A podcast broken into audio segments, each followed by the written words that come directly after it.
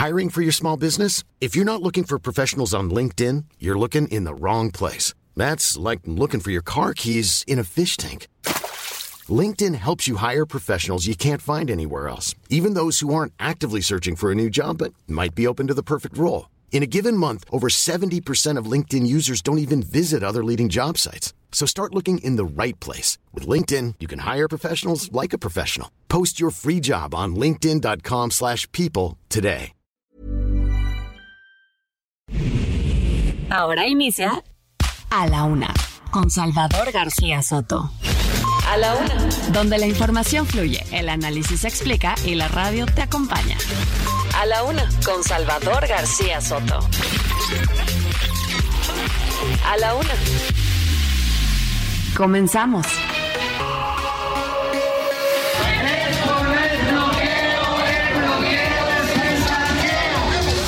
Estamos siguiendo recomendaciones de protección civil y de Conagua. Está llegando mucha lluvia, gracias a Dios. México no es un productor de fentanilo, es un país de tránsito.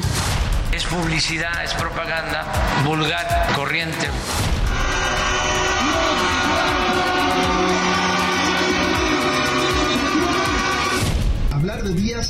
Es hablar de soldado de la paz.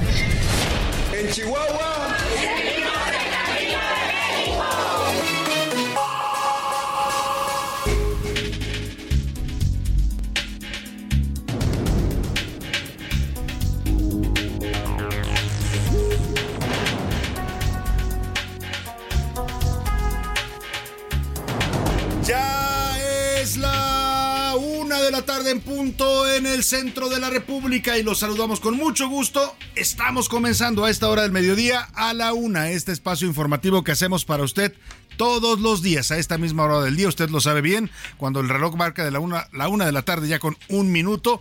Estamos listos, listos y preparados y con muy buen ánimo para informarle, para tratar de entretenerle también un poco y para acompañarle en este momento de su día. Eso es lo que nos proponemos día con día en este viernes 6 de octubre del año 2023. 23 grados de temperatura también tenemos y vamos a estar llevándole en las siguientes dos horas la mejor información, la información más importante, solo lo más importante de lo que haya ocurrido en en la ciudad, en el país y en el mundo. Se lo estará reportando aquí a través de los micrófonos del Heraldo Radio 98.5 de FM desde la Ciudad de México a toda la República Mexicana y parte de los Estados Unidos. Transmitimos en vivo y en directo y desde aquí en este programa le estaremos informando, le estaremos acompañando también. Hoy musicalmente en este viernes que deseo que vaya marchando bien para usted. Siempre los viernes nos ponen de buen ánimo porque ya se acerca el fin de semana. Lo vamos a comenzar hoy por la tarde, pero bueno, eh, deseo que vaya marchando bien el día para usted y que esta semana en general haya sido de provecho, que haya usted resuelto pues esos pendientes, esas tareas, esas cosas que se nos van acumulando a veces y que hay que resolver.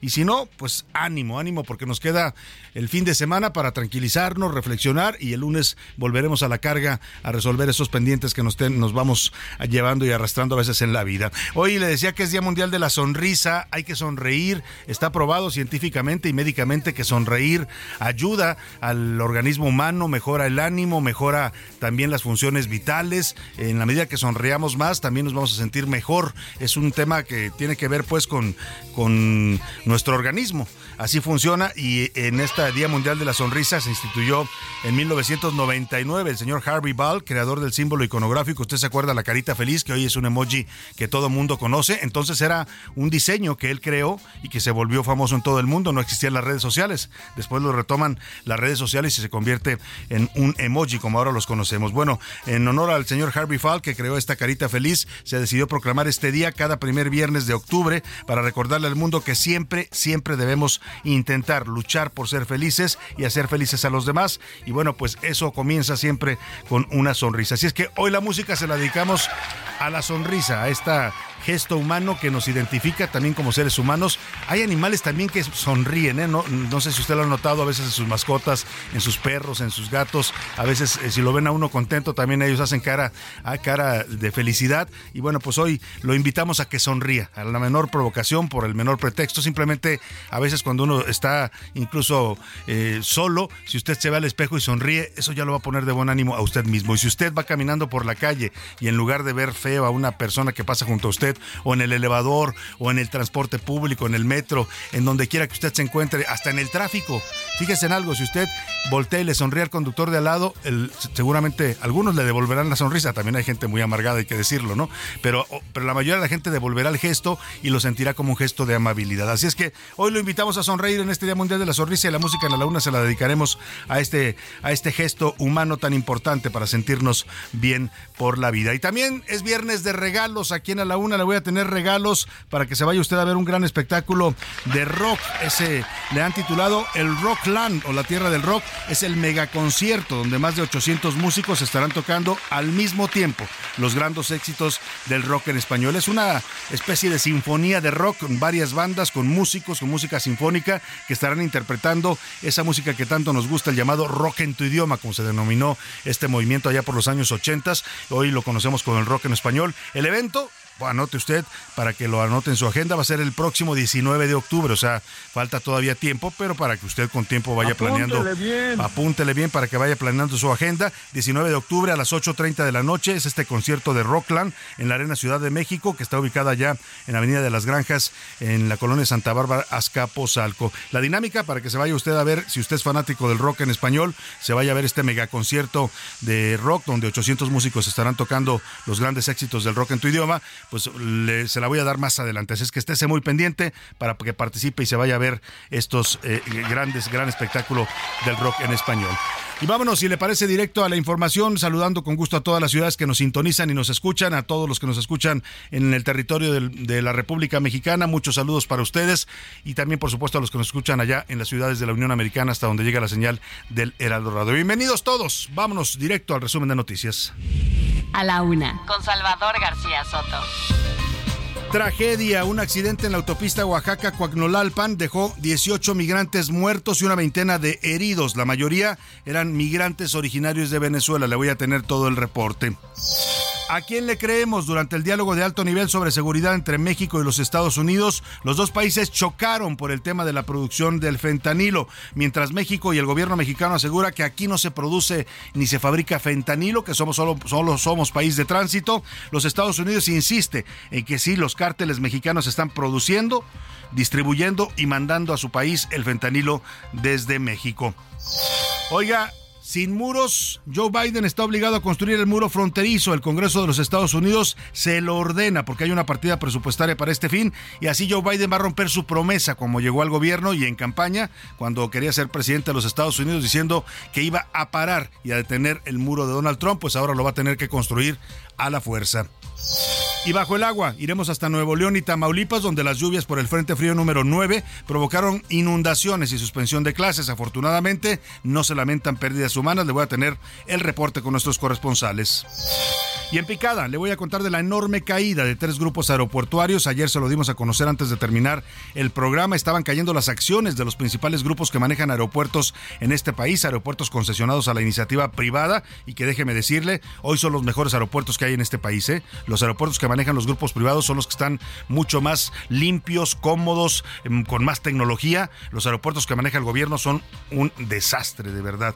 Pero bueno, el tema es que le pegaron a estos grupos porque el gobierno anunció cambios a las leyes que rigen la aeronáutica civil en México, entre otros, les van a modificar o a, disminuir el impuesto de la aviación, el famoso TUA, lo cual pues afectó a las acciones de las empresas. Varias de ellas se cayeron en cadena y además también provocaron una caída de la Bolsa Mexicana de Valores el día de ayer. Le voy a tener todo el reporte. En la segunda hora vamos a hablar sobre el plagio del gobierno de Sonora. Oiga, el gobernador Alfonso Durazo, ese que tiene dos cachuchas, por un lado es presidente del Consejo de Morena y por otro lado es gobernador de Sonora, ¿no? Está la mitad del tiempo allá en su estado y la otra mitad anda dirigiendo las grillas de Morena. Bueno, pues se fue de gira, andaba ya por el, oriente lejano y en Taiwán le regaló una, eh, una pintura, una obra artística de un, eh, un artista sonorense a un, a un funcionario taiwanés. Bueno, pues resulta que la obra no estaba autorizada por, el, por la autora, ella no la firmó, le pusieron una firma falsa y la autora, la artista plástica sonorense está, está denunciando un fraude, un plagio del gobernador que se robó su obra pictórica. Vamos a hablar de este tema. Y chinches, hoy los curuleros de San Lázaro le cantan a las chinches, pero no a las que andan asolando a los seres humanos en varias ciudades. Ya no solo es París, ahora también Nueva York. En Nueva York también hay una plaga de chinches, además de los que se ha reportado aquí en la Ciudad de México. Pero los curuleros le hicieron su canción, su rola de la semana, a las chinches de dos patas, esas que cobran del presupuesto público y que no hacen gran cosa por el país. Y en la segunda hora de la una vamos a tener también información importante en los deportes. Playita en la ciudad. Se inauguró el Mundial de Voleibol de Playa en Tlaxcala 2023, el torneo oficial que va a entregar boletos para París. Los que, equipos ganadores en esta competencia de voleibol de playa en Tlaxcala. No tiene nada que ver Tlaxcala con la playa, pero ya sabe usted, se recrean ahí las play, del voleibol de playa. Bueno, los equipos ganadores ahí saldrán directamente a obtener su boleto para París 2024. Además, el Gran Premio de Qatar, Cruz Azul y Pumas y Dallas con, contra San Francisco en el fin de semana deportivo que nos tiene preparado el señor Oscar Mota. En el entretenimiento es viernes, Anaí Rega nos cuenta sobre si Luis Miguel va o no va a ir a la boda de su hija Michelle Salas, en lo bueno y lo malo y lo feo del espectáculo. Quédese con nosotros, aquí en la Laguna encontrará la mejor información, la forma más amena también de informarse y será parte usted, además de este esfuerzo informativo que hacemos todos los días para usted y por usted. Vámonos directo a la información que usted tiene que conocer el día de hoy. Estas son las de cajón en A la Una. Oye, vamos a comenzar con la información. Es la una de la tarde con 11 minutos y un autobús que llevaba a 55 migrantes a bordo, migrantes y documentados, la mayoría de ellos provenientes de Venezuela, volcó, se volteó en el kilómetro 88 de la autopista Oaxaca-Coagnolalpan. Esto ocurrió la madrugada de este viernes. Lamentablemente dejó este accidente 18 muertos y al menos 27 personas heridas. La mayoría, ya le decía, venezolanos que pretendían cruzar México para llegar a los Estados Unidos. Vamos contigo, Karina García. Te saludo con gusto allá en la ciudad de Oaxaca, donde escuchan el Heraldo, el Heraldo Radio 97.7 de su FM. Saludos, Karina. Salvador, al menos 18 migrantes perdieron la vida este viernes tras la volcadura de un autobús que transportaba a 55 personas, la mayoría de nacionalidad venezolana. De acuerdo a la Coordinación Estatal de Protección Civil de Oaxaca, los hechos ocurrieron en el kilómetro 88 de la autopista Oaxaca-Cuacnopalan. Aunque la cifra de fallecidos es preliminar, también se reportaron múltiples personas lesionadas que ya fueron trasladadas para recibir atención médica. La tragedia se registró alrededor de las 5 horas de este 6 de octubre, cuando el vehículo que trasladaba a las personas en situación migratoria volcó con dirección a la Ciudad de México. El vehículo habría salido del Centro de Movilidad Migratoria del municipio de San Sebastián Tutla, ubicado a unos 15 minutos de la capital oaxaqueña.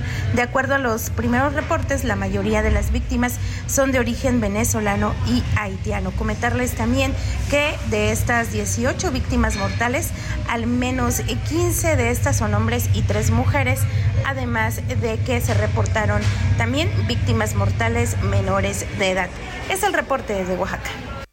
Bueno, muchas gracias Karina García. Pues qué lamentable tragedia este tema de la migración. Sigue siendo en sí mismo este fenómeno que estamos viviendo en México y por supuesto en la frontera con Estados Unidos, nuestra frontera sur, el territorio mexicano, porque esto está atravesando toda la geografía nacional en la medida que los migrantes indocumentados tratan de llegar a Estados Unidos, pues atraviesan varios estados de la República. En muchos casos se quedan varados en algunas ciudades. Usted los puede ver en las calles. Es, a mí, yo no sé usted, a mí me conmueve mucho verlos porque pues son gente que dejaron todo atrás, su casa, su familia, sus posesiones para buscar un sueño y muchas veces se quedan varados aquí en las ciudades de, México, están a la deriva, están abandonados, no tienen para comer, a veces traen niños cargando y es de verdad doloroso. Cuando usted pueda, de verdad, ayúdelos, eh, vale la pena pues eh, solidarizarnos con ellos porque recuerda que todos somos migrantes y que este país también es un país de migrantes. Muchos familiares nuestros han emigrado a los Estados Unidos y piensen ellos cuando vea a un migrante en la calle y en vez de agredirlo o hacerle una cara fea,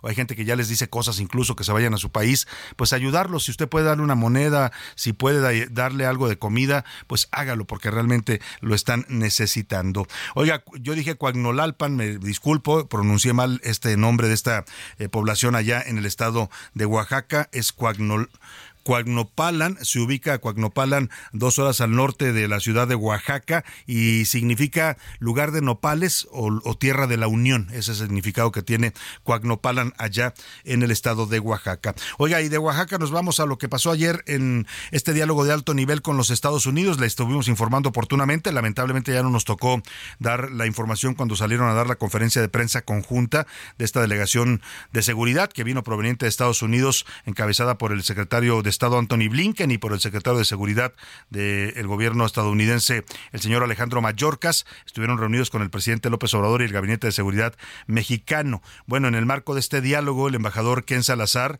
eh, embajador de Estados Unidos en México, reafirmó su compromiso, bueno, el compromiso de los dos países para frenar el tráfico de armas y fentanilo.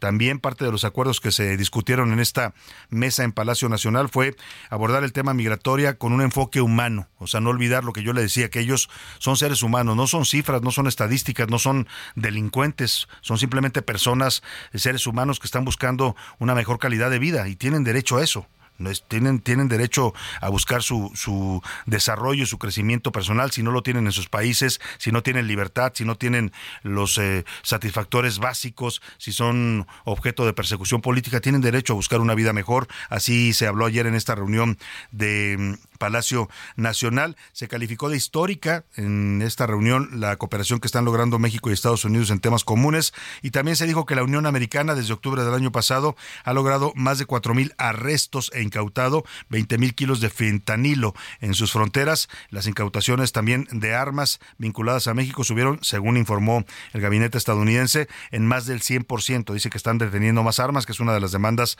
que siempre ha hecho México en este tema. Ellos presionan porque no les eh, mandemos droga y también México dice, bueno, pues tú no me mandes armas porque aquí eh, nos están matando a los mexicanos eh, con las armas que provienen ilegalmente de tu país. Por último, también Ken Salazar, en el resumen que hizo de este encuentro, el embajador reconoció que la frontera eh, común entre los dos países juega un papel crucial en la prosperidad y la integración de las dos naciones. En conferencia de prensa esta tarde, el embajador estadounidense destacó el trabajo conjunto que se está haciendo entre México y Estados Unidos para detener el tráfico de personas.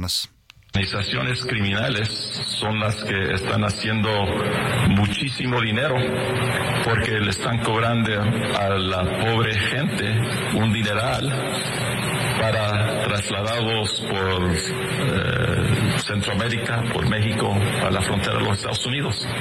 Entonces llevamos un esfuerzo muy fuerte con el gobierno de México para asegurar que los estamos investigando y que se van a judicializar en los Estados Unidos acá en México judicializar, dice el, embajador, no pudo pronunciar judicializar. el tema es que lo que dice es que se están investigando estas bandas de tráfico de personas. Yo le decía que aquí lo grave es que se han detectado eh, que no solo ya son los, las clásicas bandas de polleros que siguen dominando, por supuesto, este mercado, personas del crimen organizado. También ahora lo malo es que los narcotraficantes también están tomando este negocio. Así como han tomado muchos negocios en el país, hablo de negocios ilícitos y algunos también hasta lícitos, pues ahora se están metiendo también a la trata de personas. Por eso toca este punto hoy el embajador Ken Salazar. Esto es lo que dijo hoy Ken Salazar en conferencia de prensa, pero ayer, ayer durante la reunión de este diálogo de alto nivel entre México y Estados Unidos, en la conferencia de prensa que ofrecieron por la tarde, ya salieron bastante tarde, habían dicho que a las 2 de la tarde, ya ni siquiera a las 3 que terminamos este programa habían salido. El caso es que salieron a dar la conferencia y ahí el fiscal general de los Estados Unidos en el Palacio Mexicano, Merrick Garland, afirmó que los cárteles de Sinaloa y de Jalisco Nueva Generación sí producen fentanilo en nuestro país. Oiga, Estados Unidos insiste que sí se hace el fentanilo. Además ha habido reportajes ¿eh? de, cadenas internacionales que vinieron a documentar y eh, que efectivamente vieron laboratorios clandestinos de fentanilo en Sinaloa, en la sierra de Sinaloa. Los han encontrado también en algunas partes de Jalisco, en Michoacán. Pero bueno, el fiscal sostiene que aquí sí se hace el fentanilo, pero luego contestó la secretaria de Seguridad y Protección Ciudadana de México, Rosa Isela Rodríguez. Ella dice que aquí no, no se produce el fentanilo, que México simplemente es un país de tránsito. Y en medio de estas diferencias que emergieron en esta conferencia conjunta, habló también la canciller Alicia Bárcenas. Ella, pues, eh, pues eh, terminó aceptando que sí se produce el fentanilo en México. O sea, contradijo a la secretaria de Seguridad, Rosa Isela Rodríguez, y dijo que hay que reconocer el problema, que no, no podemos hacernos de la vista gorda ante este tema. Milka Ramírez nos hace un recuento del balance de lo que se informó ayer de esta reunión conjunta México-Estados Unidos en materia de seguridad. México no es un productor de fentanilo, es un país de tránsito. En México hay laboratorios, cocinas, en donde se producen en la mayoría de los casos metanfetamina. Estados Unidos y México chocaron en sus versiones sobre la producción de fentanilo. Durante el diálogo de alto nivel sobre migración, tráfico de armas y drogas, sostenido este jueves en Palacio Nacional, la secretaria de Seguridad y Protección Ciudadana, Rosa Isela Rodríguez, defendió que no somos productores de esta droga sintética. Sin embargo, en lo que pareciera una contradicción, la canciller Alicia Bárcena dijo que los laboratorios que producen fentanilo en México son ilegales. Obviamente que no existen laboratorios legales de producción de fentanilo en México, más faltaba, ¿verdad? Lo que hay son laboratorios ilegales. Estados Unidos insistió. Los materiales llegan de China y los cárteles fabricarían la droga para después distribuirla hacia su país, habla el fiscal estadounidense Merrick Garland. A través de esta cadena que empieza con las cadenas de precursores químicos de China, el fentanilo llega a los carteles de Sinaloa y Jalisco quienes están produciendo y traficando el fentanilo, este llega a los cruces fronterizos y luego a las organizaciones del narcotráfico vinculados a los carteles mexicanos. En Estados Unidos esta droga sintética mata alrededor de 100.000 personas al año. Para A la Una con Salvador García Soto, Milka Ramírez.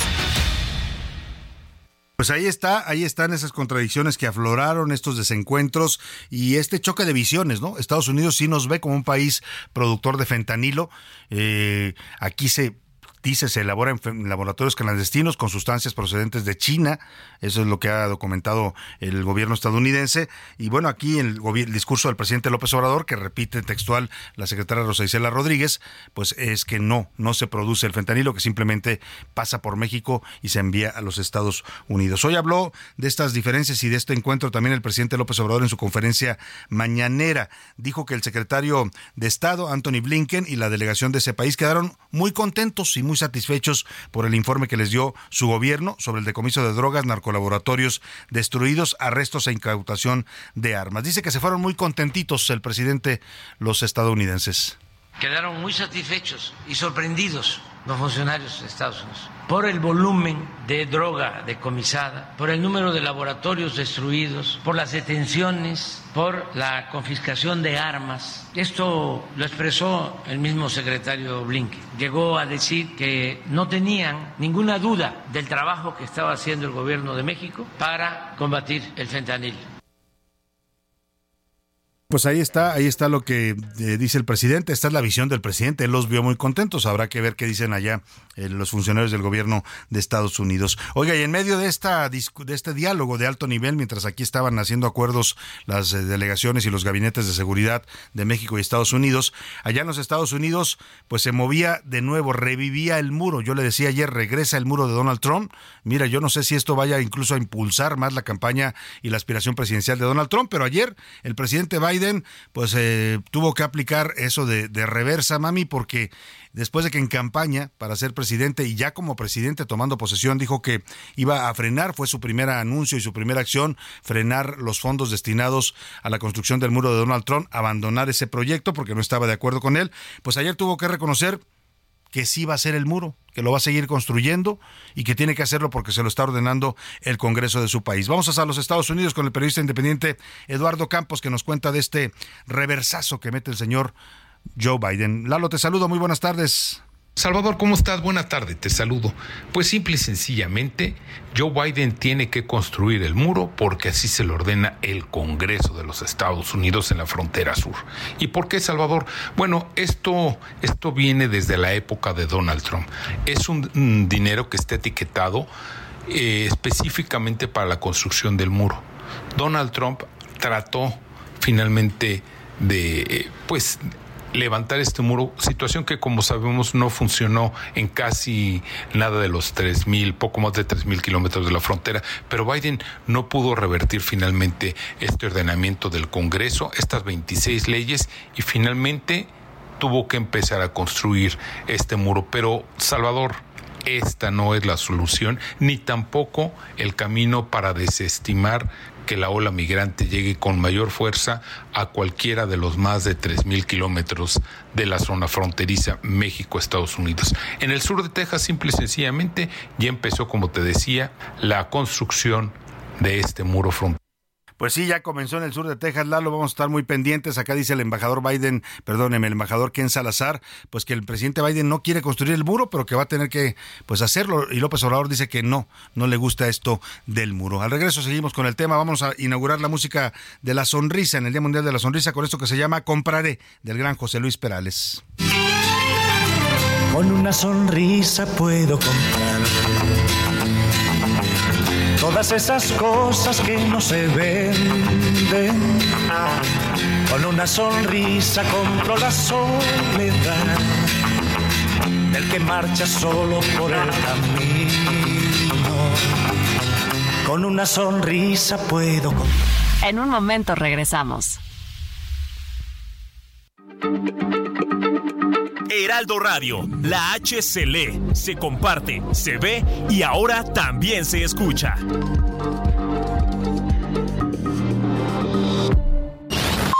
Ya estamos de vuelta en A la Una con Salvador García Soto. Tu compañía diaria al mediodía. La rima de Valdés. ¿O de Valdés la rima? Mira nomás qué chistoso el jueguito en las escuelas que está dejando secuelas, pero que es muy peligroso. Tienes que estar muy baboso para entrarle a esta bobada. Consiste en una asfixiada a uno de tus compañeros. Tengo tolerancia cero a semejante burrada. Dicen que se siente chido, que te lleven al desmayo. Esto yo no me lo callo, me cae que dónde han vivido. No lo digo por ardido, esos juegos son del diablo pues son un juego macabro donde se juegan la vida y luego ya no hay salida por tremendo descalabro. Ojalá que en este caso la chica se ponga bien y que el infractor también entienda de este trancazo. De lo contrario, un fracaso esto sería y ya ni modo, que sea un ejemplo para todos en escuelas y en la calle, que la violencia no estalle. Con los retos yo no jodo. La sonrisa es un gesto que produce muchos beneficios. Al sonreír, nuestro cuerpo libera endorfinas y serotoninas, dos hormonas que nos hacen sentir más felices, menos estresados y mejorar nuestro estado de ánimo.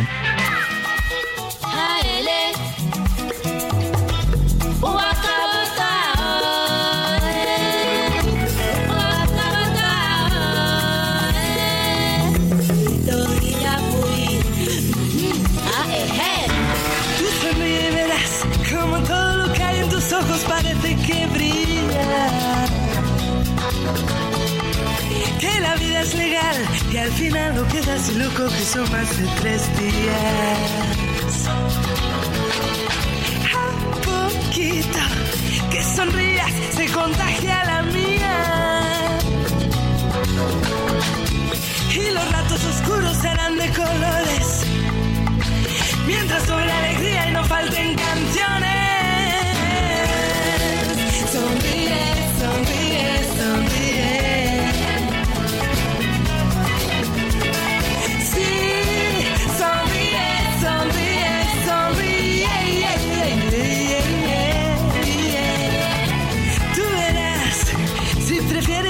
Tarde con 32 minutos. Estamos regresando en a la una en este viernes 6 de octubre y estamos haciéndolo con esta gran canción de Rosana, esta cantautora española que se llama Sonríe, una canción de 1998 que es un recordatorio de que en ocasiones la sonrisa pues nos puede mejorar el ánimo, nos puede mejorar la forma en que estamos viendo la vida y nos puede generar alegría. En otras eh, ocasiones también la, alegría es eh, quien acompaña la sonrisa porque cuando estás triste y sonríes, bueno, termina a veces sintiendo mejor. Mire, cuando usted sonríe, 17 músculos de su cara se activan y se ejercitan en este gesto tan mm, necesario y tan pues agradable de sentir tanto cuando usted lo hace y hacia otras personas como cuando usted lo recibe de otros seres humanos. Una sesión de 10 minutos de sonrisa puede quemar hasta 40 calorías, así es que también si quiere bajar de peso, pues sonría más. Y es un acto reflejo. Si alguien le sonríe, seguramente usted responderá también con una sonrisa.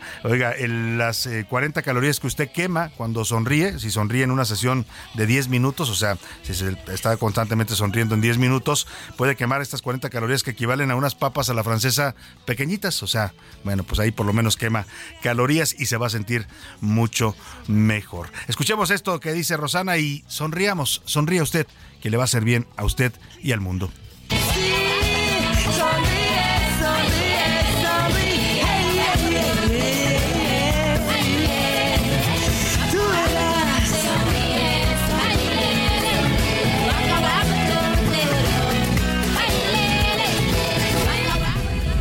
A la una. Con Salvador García Soto. Oiga, y no se, no se puede sonreír mucho ante esto del muro de fronterizo con Estados Unidos, pero pues el tema ha revivido, ya le platicaba, porque el Congreso de Estados Unidos está presionando al presidente Joe Biden para que reactive la construcción de muro en algunas partes de los Estados Unidos, en la frontera con México, a partir de que existe una, una, eh, una partida presupuestal aprobada. El Congreso dice, a ver, ahí está, y si está es porque se autorizó, y se autorizó es porque el proyecto existía, entonces tienes que construirlo y ejercerlo. Entonces Biden ya dijo, pues me da mucha pena porque yo había dicho que no iba a construir muro, pero lo voy a tener que hacer. Hoy aquí tratando de cubrirle, digamos, el, el rostro a su jefe, el presidente de los Estados Unidos, el embajador Ken Salazar, pues dijo que no nos distraigamos con un cachito de muro.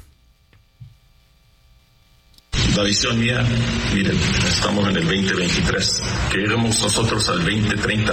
El 2030 que los Estados Unidos y México se pueda levantar esta frontera entre Estados Unidos y México como un ejemplar de una frontera que funciona en manera moderna, con tecnología y con respeto a los derechos de las personas que cruzan de un lado a otra. Entonces, eh, para allá la vamos a llevar y nosotros no nos vamos a distraer por un pedacito aquí, un pedacito allá.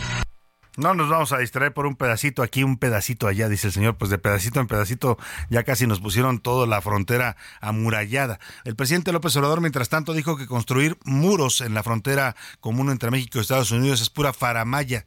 Pues ni tan faramaya, ¿eh? porque el muro ahí está, es real, es tangible, se puede ver, más que el presidente no, quizás no se ha dado el tiempo de ir a recorrerlo. Y dice que lo mejor es construir puentes de amistad pues en vez de construir muros queriendo solucionar el problema, que eso es pura faramaya, lo digo con respeto, lo que hay que hacer es construir puentes de amistad, de entendimiento y atender las causas. Entonces ya me respondió de que pues sí tenía yo un poco de razón pues que tenía razón, dice el presidente López Obrador con su propuesta. Bueno, vámonos al tema de las lluvias, porque, oiga, llovió fuerte, ayer se lo anticipamos, había una alerta de las autoridades de Nuevo León por eh, tormentas y trombas que se esperaban ayer por la tarde en la Sultana del Norte, pero también llovió fuerte en Jalisco y en Tamaulipas. En Nuevo León, el Frente Frío número 4 provocó lluvias en el norte del estado y el área metropolitana de Monterrey. Arroyos como la Talaverna y las Tinajas tuvieron un fuerte aumento en su caudal Además, hubo caos vial por el cierre de algunas vialidades. Por esta cuestión, el gobernador Samuel García anunció la suspensión de clases para este viernes en escuelas de educación básica. Estamos siguiendo recomendaciones de protección civil y de Conagua. Está llegando mucha lluvia, gracias a Dios. Por eso hemos decidido suspender clases mañana viernes. Nos veríamos hasta el lunes.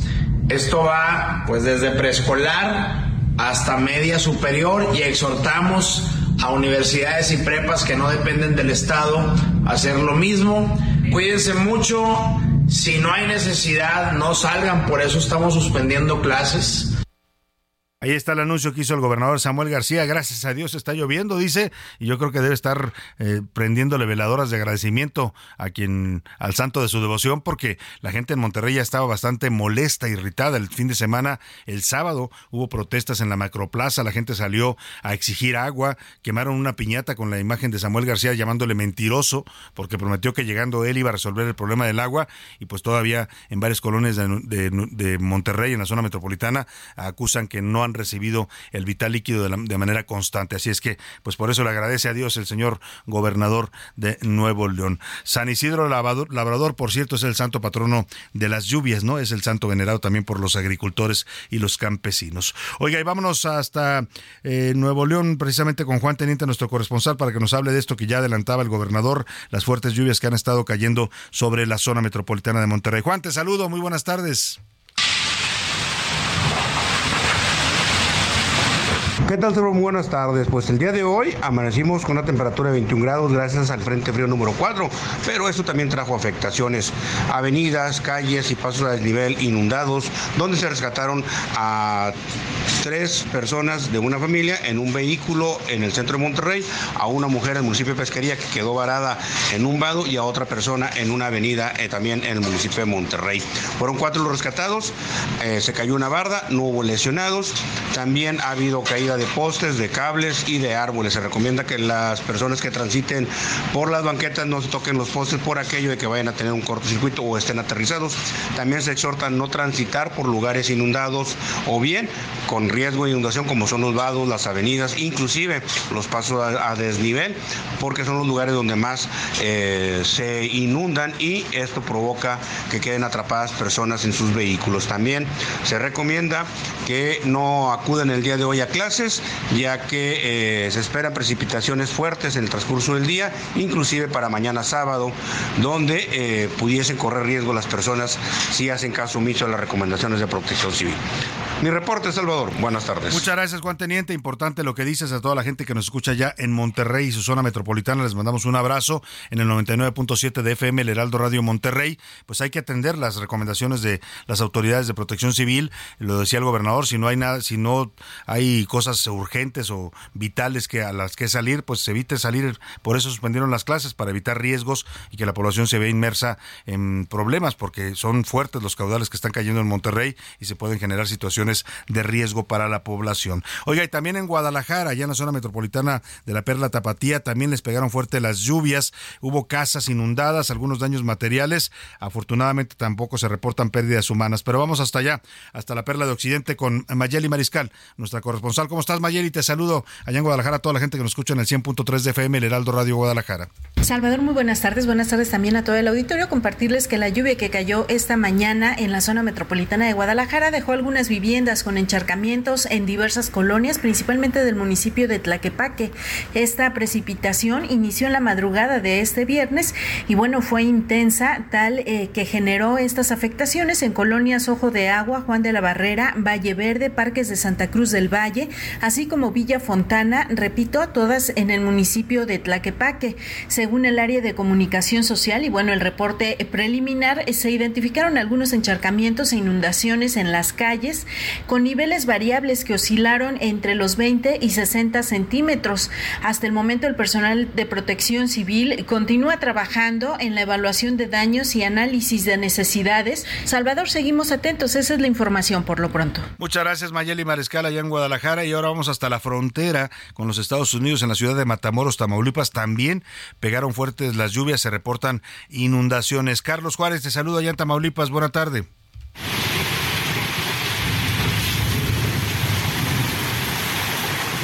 Hola, ¿qué tal Salvador? Muy buenas tardes, qué gusto saludarte a ti y a todo tu auditorio. Te comento que el paso del Frente Frío número 4 por Tamaulipas dejó fuertes lluvias, así como también algunas afectaciones en algunos municipios, principalmente en Matamoros, donde se estima que cayeron 4 pulgadas de agua durante el día de ayer, provocando inundaciones importantes en varias avenidas y calles de amplios sectores de esta ciudad fronteriza. Se habla que también el Puente Viejo Internacional que conecta con Texas quedó anegado. Hay que señalar que, bueno, afortunadamente afortunadamente no se reportan eh, personas fallecidas ni lesionadas, sin embargo, sí muchos daños materiales, sobre todo por aquellos autos que quedaron varados en, la, en lo que viene siendo las inundaciones. Por otra parte, en el municipio de Altamira se reportó que un árbol cayó sobre un vehículo que estaba estacionado, afortunadamente tampoco hay personas lesionadas. El paso del frente frío, además de dejar fuertes lluvias, también viene a aliviar un poco lo que viene siendo la sequía tan amplia que se había estado registrando en este estado de Tamaulipas, donde los sistemas lagunarios y las presas eh, presentan bajos niveles. He estado muy pendiente de la información, que tengas una excelente tarde. Muchas gracias, Carlos Juárez, excelente tarde también para ti y buen fin de semana. Y qué bueno, qué bueno que la lluvia pues llega un poco a saciar la sed de los tamaulipecos. También había un problema de sequía, hay un problema de sequía en esta región eh, del norte de Tamaulipas y afortunadamente pues ya les está llegando el agua de eh, lluvia y eso esperemos que palíe un poco esta situación.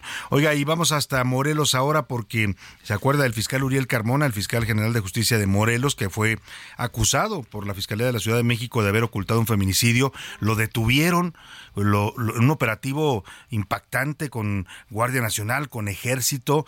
Fue muy, muy cuestionado porque pues era como si se tratara casi casi de un capo de la droga. Lo trajeron a la Ciudad de México, lo metieron al penal del Altiplano todo el mundo decía, oye, ¿qué pasa? ¿no? ¿Qué, hay aquí? O sea, tanto, tanta tanto coraje parecía más un tema político que un tema jurídico. Y bueno, las, los jueces determinaron finalmente que efectivamente, que había más motivaciones políticas que, elementos reales para acusar y encarcelar al gobernador, incluso para haberlo, perdóneme, al fiscal de Morelos, Uriel Carmona, incluso para haberlo metido al penal de máxima seguridad de México. Al final, varios fallos judiciales, porque no fue uno, ¿eh? fueron varios porque el gobierno federal no quería soltarlo hasta que de plano ya no pudieron, pues eh, eh, por el riesgo, cuatro amparos en total, los jueces le daban la razón una vez, dos veces, tres veces. A la cuarta finalmente lo liberaron porque los podían acusar de desacato. Él ya regresó a Morelos. Ayer rindió su informe de labores. Dijo que iba a limpiar su nombre, pero se reactivó la guerra porque eh, todo esto surgió, yo le platiqué el contexto, Claudia Sheinbaum se metió a una cruzada directa contra el fiscal desde acá, desde la capital del país, antes de dejar la jefatura de gobierno,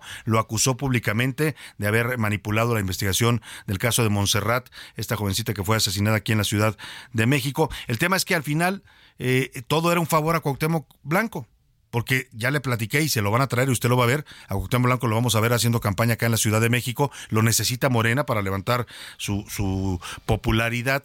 Y entonces, pues el, la guerra original era entre Cuauhtémoc Blanco, el gobernador de Morelos, y el fiscal Uriel Carmona. Bueno, pues esa guerra revivió Allí anoche el señor Cuauhtémoc Blanco pidió en una carta pública que destituyan al fiscal de Morelos porque según él ya no tiene calidad ética ni moral para ocupar el cargo. Vamos contigo, Guadalupe Flores, allá en Cuernavaca. Te saludo, buenas tardes. Buenas tardes, Salvador. Te saludo con mucho gusto y te informo que pues el eh, Poder Ejecutivo, el gobernador Cuauhtémoc Blanco Bravo, el gobernador de Morelos, pues pidió al Congreso del Estado la solicitud de remoción de Uriel Carmona Gándara como fiscal general del Estado.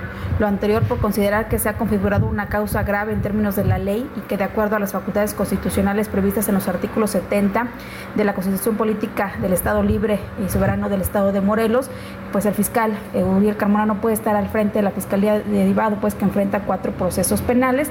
En ese sentido, pues el Ejecutivo Estatal, el Ejecutivo de Morelos, solicitó de manera respetuosa a los diputados eh, pues que de acuerdo a sus eh, facultades y deberes constitucionales den trámite correspondiente a dicha solicitud conforme a derecho. También el argumento del gobierno del Estado es que pues respeta la, autonomía de las instituciones, sin embargo, consciente de las necesidades y demandas de los morelenses, pide a los legisladores anteponer el Estado de Derecho y actuar bajo los principios de legalidad y transparencia y no arbitrariedad. También eh, pues señala en esa solicitud el gobernador Cuauhtémoc Blanco Bravo es que eh, pues es necesaria la remoción del fiscal general del estado debido a que pues se ausentó por más de 30 días eh, pues ahí está el argumento de Cuauhtémoc que se ausentó más de 30 días del cargo, que tiene obligaciones abiertas, eso es cierto, lo dejaron en libertad, pero él todavía está enfrentando estos procesos legales, lo va a poder hacer en libertad. El caso es que se reactiva esta guerra entre el gobernador de Morelos y el fiscal también de ese estado. Hay un audio, ya le decía, donde el fiscal, y lo voy a poner en este momento, anuncia que regresó para limpiar su nombre de todas estas acusaciones. Por supuesto que no soy responsable de ninguna de esos señalamientos. Todo eso tiene un tinte, tiene tintes políticos. Sepa el pueblo de Morelos que el fiscal del estado es una persona decente, seria y que no tengo nada de qué avergonzarme. Eventualmente voy a limpiar el nombre, mi nombre y el de mi familia y esto se tendrá que se va a aclarar. Pues ahí está, se va a aclarar y voy a limpiar mi nombre, dice el fiscal de Morelos, Uriel Carmona. Oiga, y en otros temas, le informamos aquí esta semana que el pasado domingo, el pasado fin de semana, creo que fue el sábado, el Consejo Estatal de Morena en Puebla, como ya ocurrió en varios estados más, pues se reunieron para definir a los aspirantes, a los eh, que buscan ser eh, candidatos de ese partido a la jefatura de gobierno, eh, con una serie de denuncias de irregularidades, de presiones, de cooptación de consejeros, anduvieron ahí maniobrando al viejo estilo en el Consejo Estatal de Morena, pues definieron una lista de cuatro aspirantes, ¿no? Le voy a decir los nombres, estuvo en, la lista están Julio Huerta Gómez, que fue secretario de Gobernación, primo del fallecido gobernador Miguel Barbosa, estuvo también, apareció Ignacio Mier Velasco, diputado federal con 44 votos, Lisette Sánchez, secretaria del Bienestar del Gobierno Estatal, que la propuso el Partido del Trabajo con 55 votos, y Olivia Salomón Vivaldo, es exsecretaria de Economía Estatal con 48 votos. La gran sorpresa y todo el mundo dijo, ¿qué pasó? Porque el Consejo Estatal de Morena no metió en la lista a uno de los aspirantes más fuertes en este proceso, que es el senador Alejandro Armenta, senador por el partido Morena. Eh, y bueno, pues eh, de inmediato empezaron las especulaciones. Mario Delgado salió a decir pues que el Consejo Estatal tenía esta facultad, pero que también la dirigencia nacional, el CEN de Morena, podía eh, proponer otros dos aspirantes y que lo iba a hacer según el posicionamiento en las encuestas. Vamos a hablar de este tema porque hay un pues una disputa política fuerte en el estado de Puebla por esta candidatura candidatura y está en la línea telefónica precisamente el senador Alejandro Armenta, aspirante a la gubernatura eh, de por el partido Morena allá en Puebla. qué gusto saludarlo, senador. Buenas tardes. Salvador, qué gusto saludarte a ti. Muchas gracias por esta oportunidad. Yo he felicitado en el marco del foro que organicé, uno de cinco foros que estoy haciendo en este mes, en el foro de seguridad, felicité a mis cuatro compañeros, dos mujeres, dos hombres, que fueron electos por el Consejo. Esta es una fase exactamente.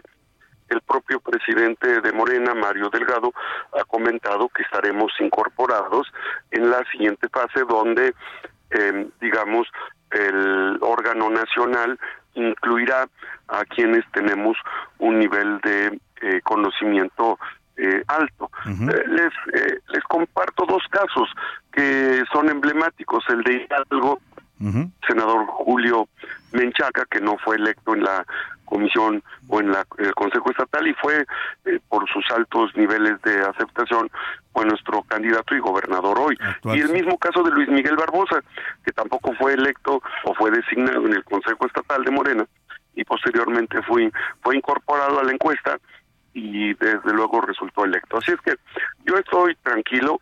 Le tuve comunicación hoy con el presidente Mario Delgado y me dijo que hoy estaría aclarando el tema porque bueno, intereses ajenos a Morena han querido informar eh, han pagado. La verdad ha sido una campaña de desinformación diciendo que estamos fuera del proceso, cosa que no es así. Estoy en primer lugar de las encuestas nacionales y de las encuestas estatales en Puebla, eh, serias, y yo estoy seguro que las y los pueblos van a ratificar esa, ese posicionamiento, esa aceptación, una vez que seamos encuestados.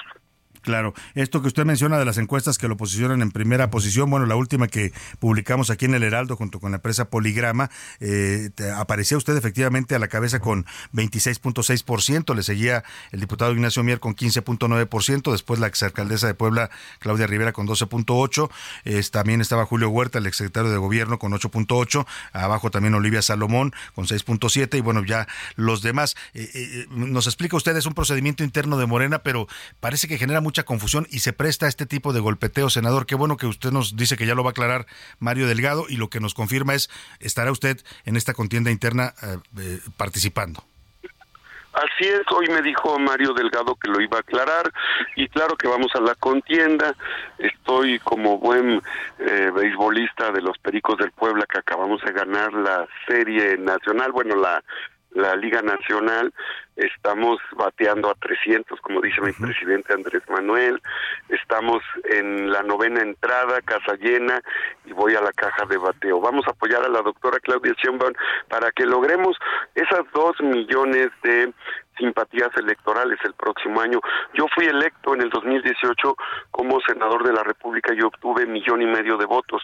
Tengo 34 años de vida pública y en todos los casos he ido a elección directa en la cancha y siempre hemos ganado las elecciones. Así es que yo tengo confianza en el proceso. Oiga, pero algo que ha llamado mucho la atención y es este parentesco que tienen usted y el diputado Ignacio Mier, son primos de, familia, pues, eh, ¿cuál es la relación que tienen? ¿Hay esta confrontación o es más una especulación política? ¿Cómo, cómo se llevan, digamos, en esta contienda? Eh, eh, es leyenda urbana, es mi primo, yo lo quiero mucho y él y yo pues tenemos una relación de afinidad que es por familia, entonces no hay ningún problema de mi parte y yo tampoco creo que la haya de parte de él. De hecho, los felicité el día de ayer a los cuatro compañeros, compañeras, ahora que tuve la oportunidad de ser presidente del Senado, tuve mucha comunicación con él. Así es que no no hay nada este que no sean eh, normal, la contienda normal que genera pasiones y que eh, genera ánimos, pero no hay no hay nada. De mi parte no hay nada. ¿eh? Oiga, y, Puebla eh, retomaría con su aspiración o bueno, con quien quede como candidato o candidata en el caso de Morena un poco de estabilidad porque es un estado que yo sacaba las cuentas ha tenido seis gobernadores en seis años por distintas circunstancias, ¿no? Tragedias. Ha sido trágico. Este dato que dice Salvador es trágico porque porque el haber sucedido que en seis años se hayan tenido seis, bueno, hubo un gobernador que duró un día y eso hace que llegáramos eh, y otro más, o sea, ocho gobernadores y la gobernadora que murió en el helicóptero. Entonces, eh, ¿qué, des, ¿qué desactiva cuando eso pasa? Desactiva toda la cadena de mando policiaco en materia de seguridad mientras los grupos delictivos avanzan. Y la otra desactiva el proceso de administración entre la federación y los municipios porque el estado es esa bisagra eh, administrativa que une los tres órdenes de gobierno y también desactiva todo el proceso de inversión eh, de sector privado y sector público. Así es que sí fue delicado ha sido delicado eso nos ha desactivado. Gracias a Dios hoy tenemos un gobernador como Sergio Salomón Céspedes que está reactivando la eh, todo el proceso económico de Puebla. Pues vamos a estar atentos a su inscripción ya formal por parte del, de, en este proceso por parte de la dirigencia nacional de Morena y a la contienda que venga, como dice usted, pues eh, como dicen por ahí también que gane el mejor. Estaremos atentos, senador Armenta, a su aspiración ahí en Puebla. Gracias, Salvador. Voy a la caja de bateo. Vamos por el Claro que sí. Muchas gracias al senador Alejandro Armenta de Puebla. Vamos a la pausa y regresamos a la segunda hora de a la una. En un momento regresamos.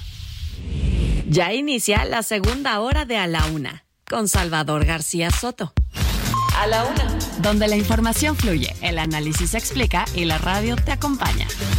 A la Una con Salvador García Soto. A la Una. Comenzamos. Algo en tu cara me fascina, algo en tu cara me da vida. Será tu sonrisa, será tu sonrisa. Algo en tu cara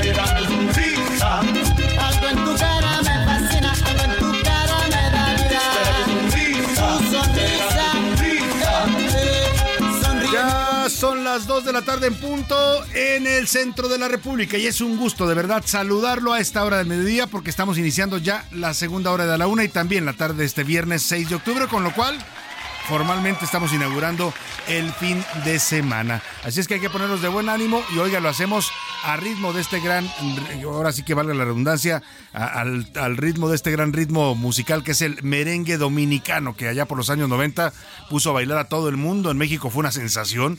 Recuerdo que se abrían lugares específicamente para bailar merengue. Usted iba a bailar merengue en las noches, lo bailaban en Nueva York, lo bailaban en Europa, en fin, y uno de los representantes de ese movimiento del merengue dominicano fue el señor Elvis Crespo, que canta esta canción llamada Tu Sonrisa en 1998. Él es, eh, digamos, americano dominicano, nació en los Estados Unidos, pero de ascendencia dominicana. Y bueno, pues esta canción nos recuerda pues que muchos, muchos enamoramientos, y seguramente usted que me escucha se acordará de esa persona especial en su vida o de su actual pareja, de su esposo, de su esposa porque muchas veces nos enamoramos por la sonrisa.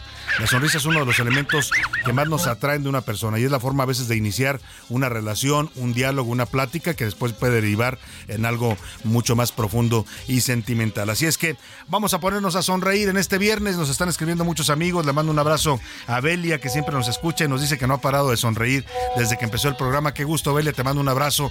Hay que sonreír siempre, sobre todo ante la adversidad y ante los problemas. No solo cuando estemos felices, sino cuando más necesitamos sonreír. Le tengo mucho, mucho preparado todavía para esta segunda hora de a la una. Vamos a estar comentando historias, noticias, entrevistas. Ahora le platico los temas. Por lo pronto, vamos a subirle que ya empieza el fin de semana y suena a merengue con tu sonrisa de Elvis Crespo.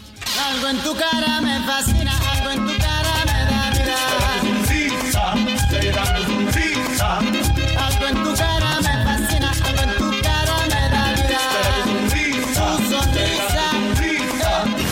a la una con Salvador García Soto. Oiga, y ya que andamos hablando de la sonrisa, vienen muchos eh, grandes poetas, eh, escritores, literatos, filósofos, ¿no? Han reflexionado sobre la sonrisa y han hecho frases y citas históricas que quedaron para la posteridad. Una de ellas le voy a leer algunas, por ejemplo, del señor Mario Benedetti, este gran poeta uruguayo. Dice, y cuando vi tu sonrisa lo supe. Era para, era, esa era la sonrisa que quería ver, siempre al despertar durante el resto del día. Cuando te vi, es el poema de Mario Benedetti que habla de este momento en que vio su sonrisa y supo que era la sonrisa que él necesitaba en su vida. Le voy a, a contar un poco otra, este es de Pablo Neruda, el gran poeta chileno, y dice, quítame el pan si quieres, quítame el aire pero no me quites tu sonrisa, no me quites la rosa, la lanza que desgranas, el agua que de pronto estalla en tu alegría, la repentina ola de plata que te nace. Es el poema que se llama así, Tu risa del gran Pablo Neruda. Vamos a sonreír un poco y va a sonreír más usted cuando le diga que le tengo regalos para este fin de semana. Vengan los, las fanfarrias porque vamos a regalar varios pases dobles. ¿eh? Los primeros Ahí están las fanfarrias. Los primeros son para cinco pases dobles, para que cinco parejas se vayan a ver este gran festival de música rock en español. Se denomina Rockland, es un megaconcierto donde más de 800 músicos en escena estarán tocando al mismo tiempo los grandes éxitos del rock en español. Este es ideal para todos los ochenteros, como yo comprenderé, ¿no? Porque pues, eh, fuimos parte, crecimos con esta música del rock en español, el rock en tu idioma se llamaba, fue todo un movimiento musical en México, en Argentina, en España, en Chile, en todos los países latinoamericanos empezaron a emerger bandas de rock que cantaban en español, porque muchos años en esta parte del mundo se cantaba pues también el rock en inglés, era lo que llegaba y no nos llegaba tanto rock en español, menos en México, ¿eh? que el, rock, ya le he contado, fue un movimiento proscrito por el gobierno, no se a las estaciones de radio y ni a la televisión tocar rock, invitar a grupos de rock, se prohibieron los conciertos después de lo que pasó en Avándaro en 1971, en fin, vamos a estar hablando de este, de este concierto y ahí le van los cinco pases dobles, la cita, anótelo usted en su agenda, 19 de octubre, 8.30 de la noche, Arena Ciudad de México, Rockland, el concierto del rock en español. Y bueno, pues ahí le va la pregunta. Está, está, esta es para rockeros eh, de corazón en español. ¿Cuál era el sello discográfico que lanzó este movimiento de rock en tu idioma, que fue un movimiento que se volvió pues icónico en muchos países porque esta, este sello discográfico eh, fue el que eh, promovió a muchas de las bandas que hoy conocemos, a Soda Stereo, a, Maná, a muchos otros grupos eh, mexicanos que emergieron en esa época del rock en tu idioma, a los que llegaban de España, a los hombres G, a, bueno, muchos, muchas bandas, La Unión, de los que me acuerdo ahorita que me vienen a la memoria, muchas de las bandas que llegaron, este, promovían por este, este ese sello discográfico de rock en tu idioma. Empiece a marcar 55 18 41 51 99 y se va a llevar estos cinco pases dobles. Pero además también, para que mañana se vaya al teatro en familia, bueno, este, esta obra es el, el domingo, más bien 8 de octubre, es para el domingo a la una de la tarde, para un domingo familiar, para que lleve a sus niños, eh, si tiene niños, o a sus sobrinos, a quien usted quiera llevar. Es la obra Caperucita Roja, supercuento musical, y tenemos 10 pases dobles, 10 pases dobles para esta obra Caperucita Roja, supercuento musical. Va a estar presentándose en el Teatro Rafael Solana, que está ubicado aquí en Coyoacán, en la avenida Miguel Ángel de Quevedo, 600 87. La pregunta, ¿quién escribió el cuento de Caperucita Roja. Es un autor muy conocido de cuentos infantiles y fábulas, así es que empiece a marcar y a mandar sus mensajes 5518 415199 para que se vaya al teatro en familia este próximo domingo. Dicho los boletos, le platico lo que le tengo para informarle en esta segunda hora, le voy a contar de la enorme caída que sufrieron ayer tres grupos aeroportuarios, caída en sus acciones. Estoy hablando del grupo aeroportuario del sureste, es el que maneja, para que se dé usted una idea, el aeropuerto de Cancún, nada más y nada menos. El grupo aeroportuario del Pacífico, que maneja entre otros el aeropuerto de Guadalajara, y el grupo aeroportuario del centro norte, que maneja el aeropuerto de Monterrey, entre otros importantes. Bueno, pues estos grupos se les cayeron las acciones en la Bolsa Mexicana de Valores porque el gobierno federal anunció que iban a modificar el TUA, el impuesto sobre la aviación que nos cobran a los pasajeros y que del cual también pues eh, dependen eh, los ingresos de este grupo, de estos grupos aeroportarios que son grupos privados. Bueno, pues se cayeron las acciones en la bolsa. Vamos a hablar de este tema que ayer ya le anticipábamos aquí en la laguna. Hablaremos también del plagio en que incurrió el gobernador de Sonora, Alfonso Durazo. La artista plástica Edith Blanco está acusando que su obra Danzante del Venado, que ella pintó en eh, Sonora, el gobernador la utilizó para regalarla en su gira por el lejano oriente, pero no le permitieron firmarla. O sea, cometieron plagio de su obra, regalaron una obra que no estaba autorizada por ella. También le voy a contar que en Teocaltiche, Jalisco, allá en los altos de Jalisco, siguen encontrando centros de monitoreo y vigilancia del crimen organizado. ¿eh? Parece que tenían totalmente vigilados los narcos a la policía y al ejército allá en esta zona de Jalisco. Ahora entendemos por qué pasaba lo que pasaba un, este es el tercero o cuarto centro de monitoreo que aparece en esta zona del estado de Jalisco. Muchos temas todavía para compartirles, así es que siga con nosotros aquí en la una. Tenemos mucha más información para usted en esta segunda hora. Vámonos a temas importantes. A la una, con Salvador García Soto. Vamos a información de último momento. Nos están reportando un enfrentamiento en estos momentos entre normalistas y elementos de seguridad estatal en Chiapas, en la zona de Chiapa de Corzo. Vamos a estar, vamos a escuchar lo que está sucediendo en esta zona del estado de Chiapas. Se está poniendo tensa la situación por este enfrentamiento.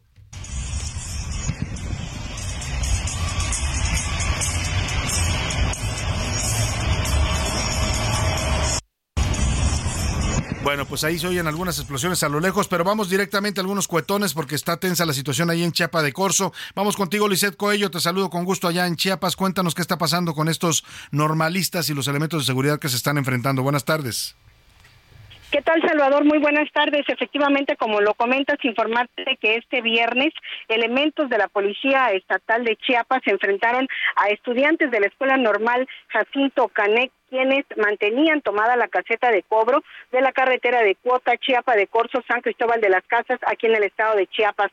El desalojo fue alrededor de las 12 eh, del día cuando un grupo de estudiantes a bordo de autobuses de una línea de camiones descendieron y comenzaron a lanzar cohetes hacia los elementos de seguridad que se encontraban resguardando la zona. Posteriormente, los mismos estudiantes realizaron pintas en las instalaciones de la caseta y colocaron tablas con clavos para impedir el acceso a los vehículos que transitaban por la zona, mientras que otro grupo de estudiantes que mantenía una manifestación en la capital chiapaneca también se sumó a estos actos vandálicos. En respuesta a estos hechos se desplegaron más de 100 elementos de la Corporación de Seguridad, quienes lanzaron gas lacrimógeno para disuadir el bloqueo y recuperar la tranquilidad. Hasta el momento no se reportan personas lesionadas, únicamente una patrulla de la Secretaría de Seguridad y Protección Ciudadana que resultó con daños menores en el parabrisas y eh, bueno, pues también el paso de los vehículos se mantiene abierto ya eh, a, a esta hora y hay alrededor de 50 elementos, 50 policías resguardando la zona. Ese sería el reporte, Salvador. Muchas, gracias, Lisette. Vamos a estar pendientes. Bueno, pues nos dice que la caseta ya fue liberada entonces, después de este enfrentamiento. Así es, ya está eh, liberada, únicamente les piden un poco de paciencia porque si hay eh, tráfico, es una de las vías importantes que Claro. conecta a Tuxtla con San Cristóbal de las Casas, Pues vamos a estar atentos sin duda a esta bella zona de Chiapas, que es todo, todo este corredor de Chiapa de Corzo hasta San Cristóbal. Bueno, pues una zona que vale la pena visitar y conocer. Muchas gracias, Lisette Coello, por tu información. Muy buenas tardes. Muy buenas tardes. Oiga, y ahora de Chiapas a Sonora, así andamos en este noticiero recorriendo la República porque eh, pues hay un caso delicado eh, en Sonora. Eh, la artista plástica es una pintora eh, sonorense, Edith Blanco, está acusando al gobierno de Sonora, al gobierno de Alfonso Durazo, de haber plagiado su obra. Y es que le pidieron a ella una obra titulada Danzante del Venado, eh, la historia que nos va a contar ahora Iván Márquez, que platicó con, con esta pintora sonorense, pues a ella le, dicen, le piden una obra porque supuestamente una funcionaria del gobierno del estado le dice que se la quiere regalar a su mamá. Ella de buena fe entrega esta obra, pero resulta que se entera por la, no- por las noticias, por los reportes que el gobernador Alfonso Durazo, que han dado esta semana de gira por el lejano oriente, estuvo visitando varios países, estuvo en Hong Kong, en Taiwán, y que a un funcionario de Taiwán le entregó como regalo esta obra de ella la obra el danzante el, el danzante del venado que es esta tradición de los pueblos yaquis allá en Sonora. Y cuando ella vio pues dijo ah caray ese cuadro yo lo pinté pero ese cuadro no me lo pidió a mí el gobernador no y resulta que estaba firmado y ella dice que no lo firmó. O sea que el gobernador y el gobierno de Sonora, el señor Alfonso Durazo, están plagiando obra de artistas y se lucen. Además, ¿no? Como dicen, saludan con sombrero ajeno y ni siquiera le pagaron el cuadro a la pintora. Vamos a escuchar esta historia eh, delicada, ¿no? Porque ya lo hizo ella la denuncia pública, incluso podría proceder si lo desea así y si lo decide penalmente, porque pues esto se llama plagio. ¿no? No solo son plagios en las tesis, también estas obras artísticas están protegidas por derechos de autor. Iván Márquez nos cuenta pues el robo de arte que anda haciendo el gobernador de Sonora, Alfonso Durazo.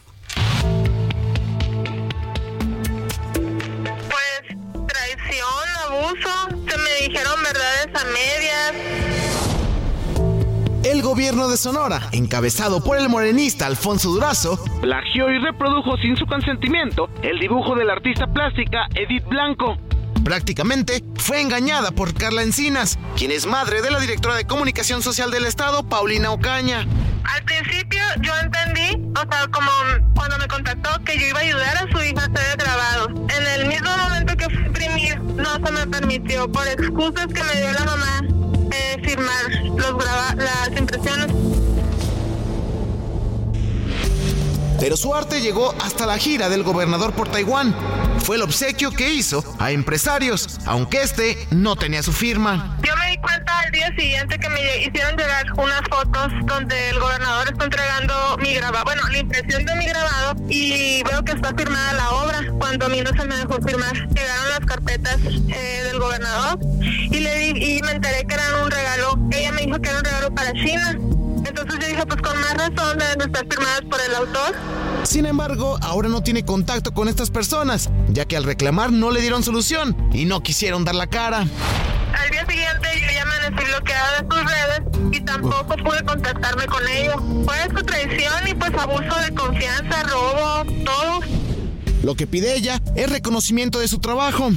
Yo hice todo, que fue engañado, que es lo más probable, que estas dos mujeres les vendieron o tal vez le regalaron, no lo sé. Una obra que firmaron ellas, pero que me corresponde a mí. Simplemente que se me, se me dé el crédito que me merezco, porque yo lo hice. Para la una con Salvador García Soto, Iván Márquez. Pues qué delicado, qué delicado que un gobernador ande regalando obras en, el extranjero, obras de autores de su estado, eh, en este caso esta artista plástica Edith Blanco, pues que no, que se la robaron literalmente, ¿eh? porque dice ella la engañaron, le pidieron esta obra eh, y le dijeron que le iban a, era para un asunto familiar y terminan, ella cuando ve que regalan este cuadro allá en Taiwán dice, oye, pero yo ni siquiera lo firmé, no me dejaron firmarlo. Bueno, pues delicado el tema. Yo no sé si el gobernador Durazo está enterado o no, pero pues está participando de un plagio artístico. Lo menos que pueden hacer es darle una disculpa y dar y resarcirle el daño a esta autora y reconocer, reconocerle su trabajo. Qué delicado el tema, de verdad. Es un tema que más allá de lo ético, que habla mal de la gente del gobierno del estado de Sonora, pues habla también de una violación legal, ¿eh? porque estas obras artísticas, en este caso en un grabado, están protegidos por derechos de autor. Vamos a seguir de cerca el caso y estamos buscando también posiciones allá en el gobierno de Sonora. No nos han querido contestar, pero vamos a insistir en el tema. Ya le estaremos informando. Oiga, y donde se están poniendo rudas las cosas es en el PRI. Resulta que el Consejo Político Nacional del PRI formalizó ayer la expulsión de las filas de su partido de cuatro senadores.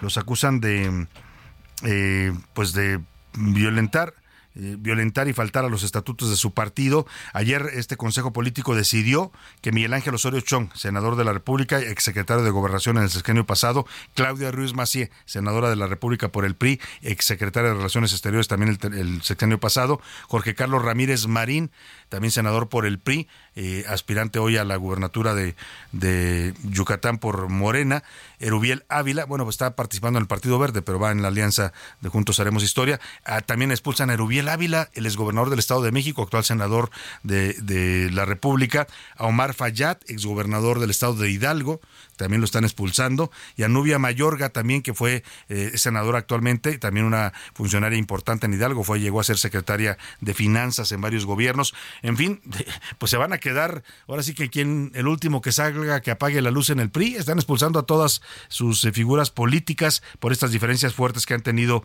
eh, pues eh, algunos grupos internos, en este caso el grupo del dirigente nacional Alejandro Moreno, que se peleó con Miguel Ángel Osorio y de ahí derivó esta fractura en el Senado de la República. Ya los expulsaron a todos, el dirigente del PRI, Alejandro Moreno, calificó de desleales, traidores y cobardes a todos estos que dice ya no son priistas. Milka Ramírez nos informa. Así es, Salvador. La noche de este jueves, el Consejo Político Nacional notificó de la expulsión de varios cuadros priistas que durante sus carreras han ocupado cargos como senadores, gobernadores y diputados. En un comunicado, el partido dijo que la lealtad es una decisión que no se impone por la fuerza y que ser leal es una elección que solo la gente con coraje, con valor y con carácter puede realizar. Además de Miguel Ángel Osorio Chong, Claudia Ruiz Macié, Jorge Carlos Ramírez Marín, Erubiel Ávila, Omar Fayad y Nubia Mayorga, también se dieron de baja de las filas priistas a Pérez Magaña y Pedro Armenta, quien se sumó a las filas de Movimiento Ciudadano. Recordar, Salvador, que fue el 3 de julio del 2023 cuando varios de estos personajes renunciaron a la militancia partidista del tricolor, como la ex dirigente nacional del partido, Claudia Ruiz Macié. Esta es la información. Está este tema, pues parte de las grillas políticas eh, que, hay en el PRI. Es un poco infantil cómo se conducen a veces los políticos, porque eh, los expulsan formalmente, pero varios de ellos ya habían renunciado. O sea, varios de ellos ya habían anunciado públicamente que se que abandonaban su militancia en el PRI, algunos ya se sumaron incluso a otros partidos, pero bueno, pues es es el, la forma en que están actuando en el PRI en estos momentos. Hemos buscado algunos de los expulsados, nos vamos a hablar con ellos seguramente en estos días para platicar de este tema los eh, ya expulsados del PRI. Oiga, y vamos a regresar al tema de las chinches, ¿no? ya que andamos por hablando de priistas, vamos a regresar al tema de las chinches. No sé, no se crea, es broma, pero el tema es que ante la alarma generada por la presencia de chinches en la UNAM, eh, la máxima casa de estudios aclara, pues ya le he dicho que sus instalaciones no son eh, óptimas para que se críen y se hospeden estos insectos. Juan Pablo Martínez Lavat, quien es veterinario y profesor de cursos de parasitología humana y veterinaria, explicó que qué son las chinches y dónde realmente se desarrollan. Estas chinches pertenecen al género Simex lectularius, son hematófagas y estas sí se hacen megadomésticas. Y actualmente se ha dado una reemergencia y hablo de algo que ha venido ocurriendo de algunos años a la fecha. Y esto se ha derivado de situaciones de tipo social. Ejemplo, gente en condición de calle que vive en condiciones infrahumanas y que eh, desarrolla este tipo de problema, problema que se ha traducido posteriormente a el ámbito de, las, de, la, de los ambientes urbanos en las casas de, justamente de la población. Ojo con lo que dice, ¿eh? muchas de estas eh, insectos se reproducen en, pues en las situaciones donde hay personas en situación de calle, tiene que ver con la insalubridad, pues, ¿no? Y lamentablemente las grandes ciudades siempre tienen estas eh, zonas, aquí en la Ciudad de México usted puede encontrar zonas donde deambula mucha gente que vive en la calle y ahí pues se, van creando las chinches y luego van pues subiéndose a los transportes a distintas partes y van moviéndose por todas las ciudades. El problema de las chinches se está reportando no solo aquí en México, sino también en París, en España, bueno, hasta en la ciudad de Nueva York se ha reportado ya la presencia de estos insectos en esta temporada. Hay especialistas que dicen que esto es normal, que en la época del año se presta a la reproducción de estos insectos. El caso es que autoridades sanitarias allá en la Gran Manzana ya lanzaron una alerta para prevenir la propagación de las chinches. Y oiga, los curuleros de San Lázaro hicieron hoy su canción A las chinches, la rola de la semana de Pepe Navarro y, el, y Pepe Velarde. Se la dedican a las chinches, pero no a los insectos que esos, si los comparamos con los que van a hablar ellos, pueden ser hasta benignos, ¿no? Ellos hablan de las chinches de dos patas, es que les encanta chupar el presupuesto público. ¿Cómo no voy a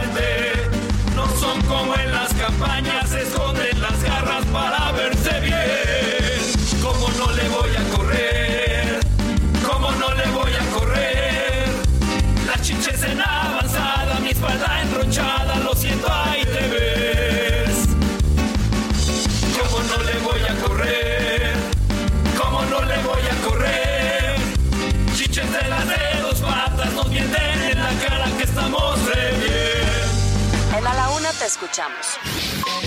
Tú haces este programa. Esta es la opinión de hoy. Bueno, pues ahí están las chinches de dos patas que hablan los curuleros. Y vámonos rápidamente a las preguntas que le queremos formular el día de hoy. Aquí está conmigo en la cabina José Luis Sánchez. ¿Cómo estás, José Luis? Salvador, excelente viernes, sonriendo mucho como debe ser en este día, haciendo, haciendo lo que se debe en este día. Claro, así es. El día, el día, Mundial de la Sonrisa hay que sonreír.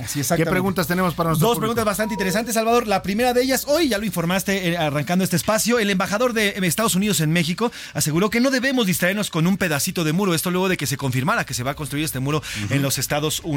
Y bueno, pues la pregunta que le hacemos justamente en esta tarde, en esta tarde de viernes, es: ¿usted cree que debe eh, construirse, o más bien, usted cree o qué opina de esta construcción? Si debemos o no distraernos o si debemos poner atención ¿Es a este importante el tema del muro, sí o no? preguntamos. Ahí están. La pregunta del segundo tiene que ver, José Luis, con. El Día Internacional de la Sonrisa. Salvador, ¿qué tanto te ríes al día, Salvador? Yo sonrío bastante. La verdad es que sí. Procuro hacerlo. A veces ando uno medio amargado, pero hay que procurar. Híjole, es que en este país, Salvador, a veces eh, cuesta más trabajo sonreír. Pues pero bueno, según eh, expertos, una sesión de 10 minutos pueden quemar hasta, hasta 40 calorías. Y la pregunta es: ¿qué, tanto sonríe usted? Exactamente. Bueno, vámonos a la pausa precisamente con esta canción que se llama When You're Smiling o Cuando Estás Sonriendo. Es el gran Louis Armstrong. Oh, when you smiling. When you smiling.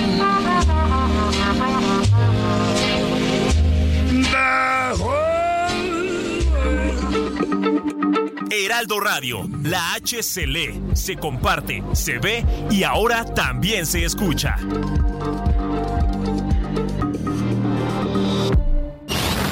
Ya estamos de vuelta en A la Una con Salvador García Soto. Tu compañía diaria al mediodía. ¿Tú qué harías con cuatro meses de tu sueldo? Unas super vacaciones. Yo cambiaría mi recámara. Una bici de montaña. Y una compu para mis hijos. Arreglarme los dientes. ¿Y tú qué harías? Fonacot te presta hasta cuatro meses de tu sueldo. Con el interés más bajo, en efectivo y directo a tu cuenta en 24 horas. Fonacot está conmigo. Gobierno de México. Sonreír es parte del lenguaje universal. Es gratis y nos ayuda en muchos ámbitos de la vida, en la seducción, en la vida profesional, en nuestra autoestima, genera seguridad en uno mismo y además es contagiosa.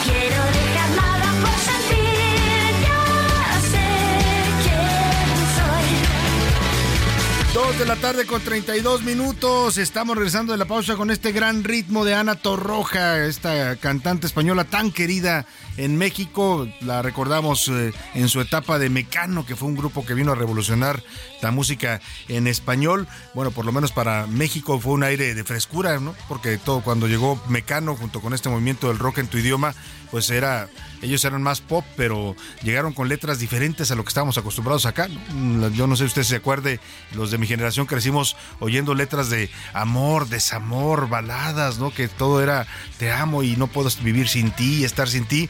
Y llegó Mecano y nos trajo un universo musical totalmente nuevo para nosotros. La estamos escuchando ahora a Ana Torroja con esta canción de 2010, ya en su etapa como solista, en donde pues habla cómo redescubrirse a uno mismo, abrazar la positividad y encontrar la alegría en la vida. Es un sentido de optimismo y un nuevo aprecio por los placeres simples. Dicen que el secreto de la vida y de la felicidad está en las cosas más simples y ante esas cosas simples hay que sonreír, lo que nos propone Ana Torroja.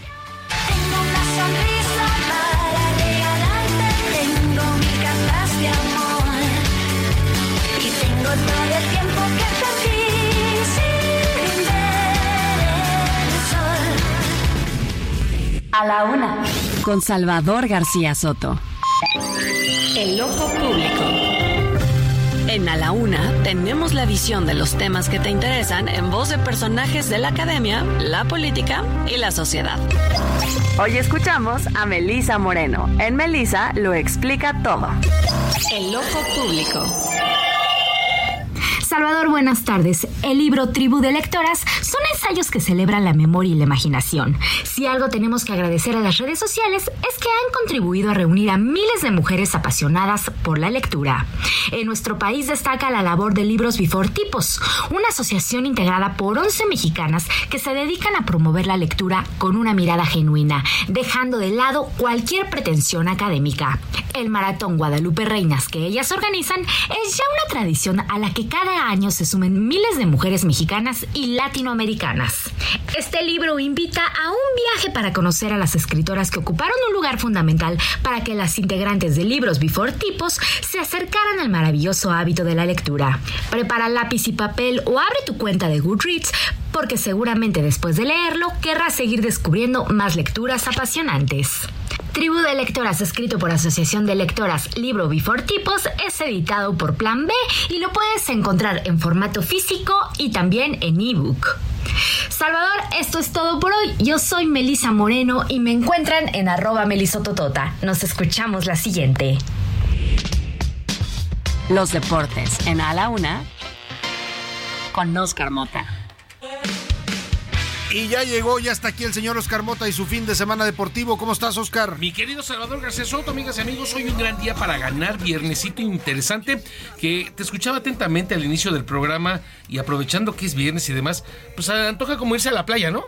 Ah, yo, si me dices rana, yo salto. Pero no cualquier playa. ¿Qué les parece una playa en Tlaxcala? ¿Hay playas en ¿Cómo? Tlaxcala? Sí, ¿no? O sea, a ver, la- las maestras de ¿Dónde geografía. están? Que nunca las he visto. Las maestras de geografía que nos están escuchando Ya. ahorita nos van a empezar a escribir. Reprobados, Carmota. Mota, ¿cómo te va? No, a ver, lo que sucede es lo siguiente. Se está celebrando el Mundial de Voleibol de Playa en Tlaxcala. Se inauguró el día de ayer. Pero como bien platicaste al inicio del programa, es una adaptación, por supuesto. O sea, eh, se están haciendo en diversos lugares dentro de Tlaxcala, eh, principalmente en el centro. Y bueno, se adaptó con, pues obviamente, arena, Arena de, playa. mar, ¿no? ¿Te acuerdas de aquellas famosas arenas que había aquí en la Ciudad de México? Eh, playas de aquí en Bueno, la las playas de Marcelo Ebrard. eran- Esas meras, ¿no? que hacía playas en Semana Santa para la gente que pues no podía salir a la playa, pues tuviera por lo menos una playita artificial. A mí Tlaxcala me queda increíble. A mí Tlaxcala ya Está cerquísima, una hora y media. Una hora y media, casi casi lo que me hago Y la verdad acá, es muy entonces- bonito Tlaxcala, ¿eh? se come rico, es un lugar agradable para pasear, para visitar, cuando pueda es una escapada. Ahí está. Vamos a escuchar. ah, Por cierto, exactamente como nos comenta nuestro eh, productor, eh, Rubén Esponda, sí existe Tlaxcala. Tlaxcala sí existe, su campaña actual, ¿no? Además, por cierto, también con el, el luchador templario que le acaba de ganar la máscara Dragón Rojo Junior, que también es de Tlaxcala, nos ¿Es invade la, también? la banda de Tlaxcala. Vamos a escuchar rápidamente a Atenas Gutiérrez. Ella es una de las seleccionadas mexicanas. Regreso y le comentamos. Venga. Hola, soy Atenas Gutiérrez. Yo soy Abril Flores. Y formamos parte de la Selección Nacional de Voleibol de Playa. Las ansias y la emoción cada vez aumentan. Estamos súper, súper felices de poder representar aquí en casa México y estamos súper preparadas también para todo, todas las adversidades, las competencias, los partidos. Todos creo que nos sentimos muy a gusto, todos los atletas y pues qué bueno volver al mundial. Escuchamos ahí, por supuesto, las palabras. Es interesante este torneo, querido Salvador, que se inauguró el día de ayer. Ya las competencias serán a partir del día de hoy, porque otorga boletos a París 2024. O sea, la selección que gane se gana su boleto al Mundial. Es al- correcto. A los Juegos Olímpicos, perdón. Con duplas, se está compitiendo con duplas, entonces México participa con seis duplas, eh, también son eh, hombre-hombre, mujer-mujer y mixtas, entonces, pues bueno, esperemos que obviamente, pues los seis, ¿no? Hay que pedir los seis. Pues yo este digo momento. que vamos, vamos a todos los Vamos, jugadores y jugadoras mexicanas, vamos muchachos y muchachas, ¿no? Potencias, por supuesto, como Brasil, ¿no? Los brasileños son potencia en este deporte, China. australianos, hay algunos chinos, por supuesto, y eh, europeos, entonces, pero principalmente los rivales a vencer son los, Los eh, brasileños. brasileños. Con esto comentamos el tema del Mundial de Voleibol, le estaremos obviamente dando diversos reportes. A ver, traigo temas obviamente para el fin de semana, pero rápido, antes quiero darte esto porque es, es serio y obviamente lo voy a dar pues con, toda la implicación eh, seria que esto comenta. A ver, publica el día de hoy el sitio mediotiempo.com, la columna la firma Miguel Arispe, que el asunto con Belko Paunovic, entrenador todavía de las Chivas, que por cierto dirige este fin de semana el clásico Tapatío, un abrazo a los amigos Tapatíos, eh, que se iría a la Almería, lo que ya reportamos el día de ayer, pero ojo, ya no solamente por el asunto del equipo, del Sí, de juego, mal del momento, no. este momento. Lo que publica medio tiempo es que eh, es podría ser una situación de que amenazaron a Belko Paunovic un este un cártel en este caso. Ahí en Guadalajara. Exactamente. Una Entonces, amenaza al crimen organizado. Eso es lo que publica Ojo Medio Tiempo, ¿eh? O sea, ellos lo Pues dicen mira, así. como está la situación en, en el país y en Guadalajara, no me, no me extrañaría. Correcto. Entonces eh, dicen que esa podría ser el principal motivo por el cual dijo, no saben qué, pues ahí nos vemos. Eh, dice la columna, eh, eh, y reitero la firma Miguel Arispe, que hay jugadores que no participan, que no los Que los incluyen. tiene en la eh, banca, pues. Exacto. Y que muchos de ellos, y cito textualmente lo que dice la columna, que estos jugadores son amigos de la maña.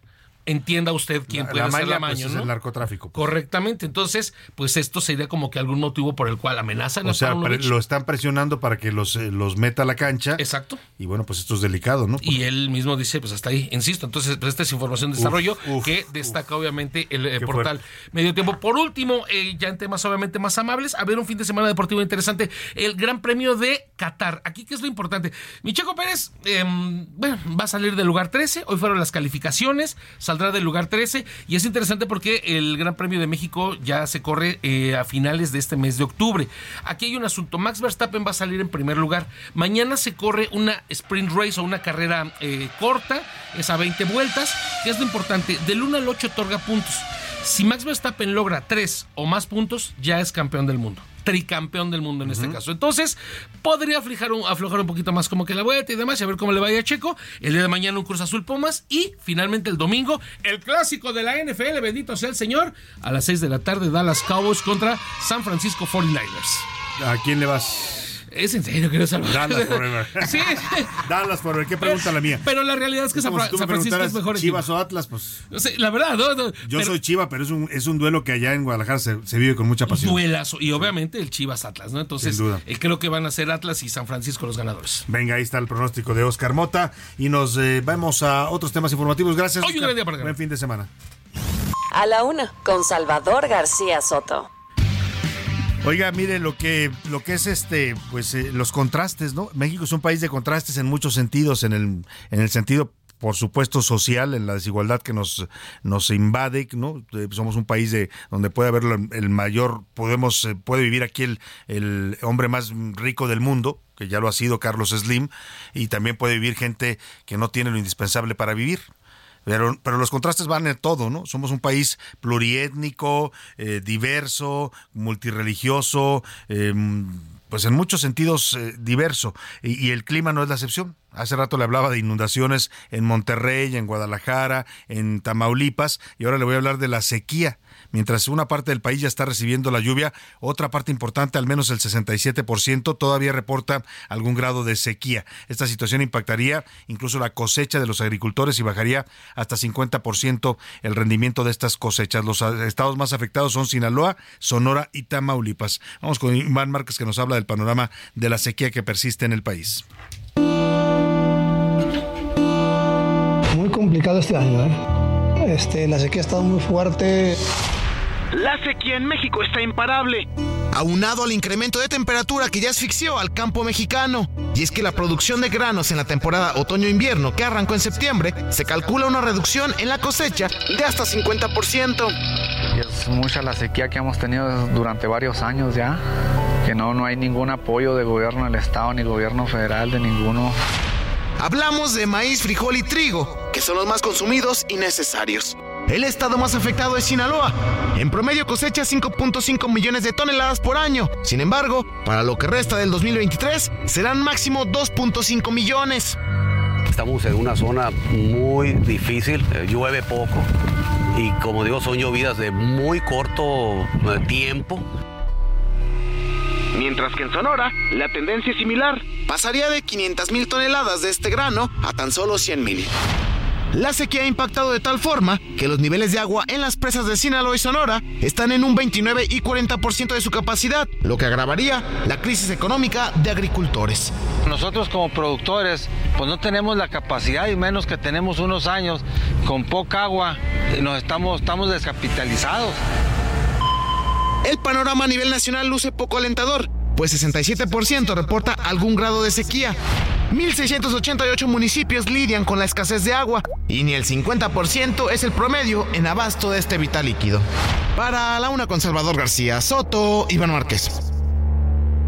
Ahí está este tema de la sequía, pues que sigue afectando al país. Oiga, y ya se está reportando, vamos a información del último minuto, porque ayer le dimos a conocer el Premio Nobel de Literatura, de los más, eh, los, hay muchos, varios premios Nobel que se entregan en ciencias, en salud, en distintas eh, categorías. Los más mediáticos siempre suelen ser el Premio Nobel de Literatura, que ya se lo dimos a conocer. Este hombre que hay, habrá que leerlo, eh, porque lo están catalogando como un nuevo genio, lo comparan con Henry Ibsen, aquel gran dramaturgo noruego, el señor John Fosse. Ahora le voy a presentar un perfil de quién es John Fosse para que usted también busque literatura de él.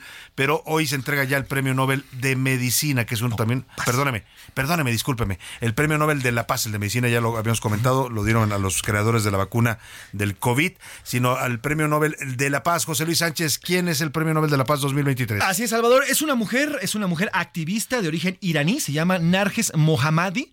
Ella, bueno, pues es reconocida por la Academia Sueca por su combate contra la opresión de las mujeres en su país, en el Irán, en Irán, y por la lucha para promover los derechos humanos para todas las mujeres, sobre todo en estas zonas donde, bueno, pues sabemos que hay un régimen durísimo, fortísimo contra las mujeres. Ella fue eh, condenada a 10 años de prisión, Salvador, y 70 latigazos en público, y 70 latigazos en público, luego de que se manifestara entre, muchas cosas en contra de usar este, este velo enorme que conocemos, Salvador, o en contra de que las mujeres no sean eh, o no estén en las clases y en las universidades. Bueno, pues esta mujer de 51 años, que ya fue encarcelada, te digo, Salvador, y además fue golpeada 70 veces en público por su lucha contra eh, los regímenes que están oprimiendo a las mujeres. Bueno, pues es ella la que tiene el premio Nobel Pues en este muy año. merecido, me parece, ¿no? Y se convierte también en un, un reconocimiento y que hace la Academia Sueca a la lucha de las mujeres por igualdad, por acabar con estos regímenes que siguen pensando que las mujeres son inferiores, que tienen menos derechos que los hombres